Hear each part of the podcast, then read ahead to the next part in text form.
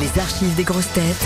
La blague du jour. Il était une fois trois blondes qui étaient sur une île isolée. Comme elles désiraient quitter l'île, elles se mirent à prier. Tout à coup, un génie apparut. Le génie leur dit Vos désirs sont des ordres, que chacune d'entre vous fasse un vœu et je le réaliserai. Allez, à toi, commence.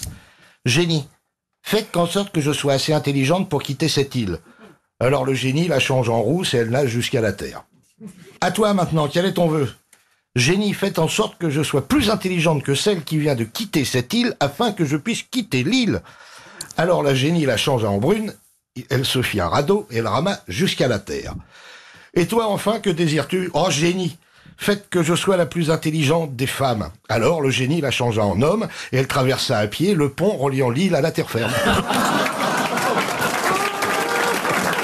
Pas du tout misogyne. Non, non, pas du tout macho. Non, non, non.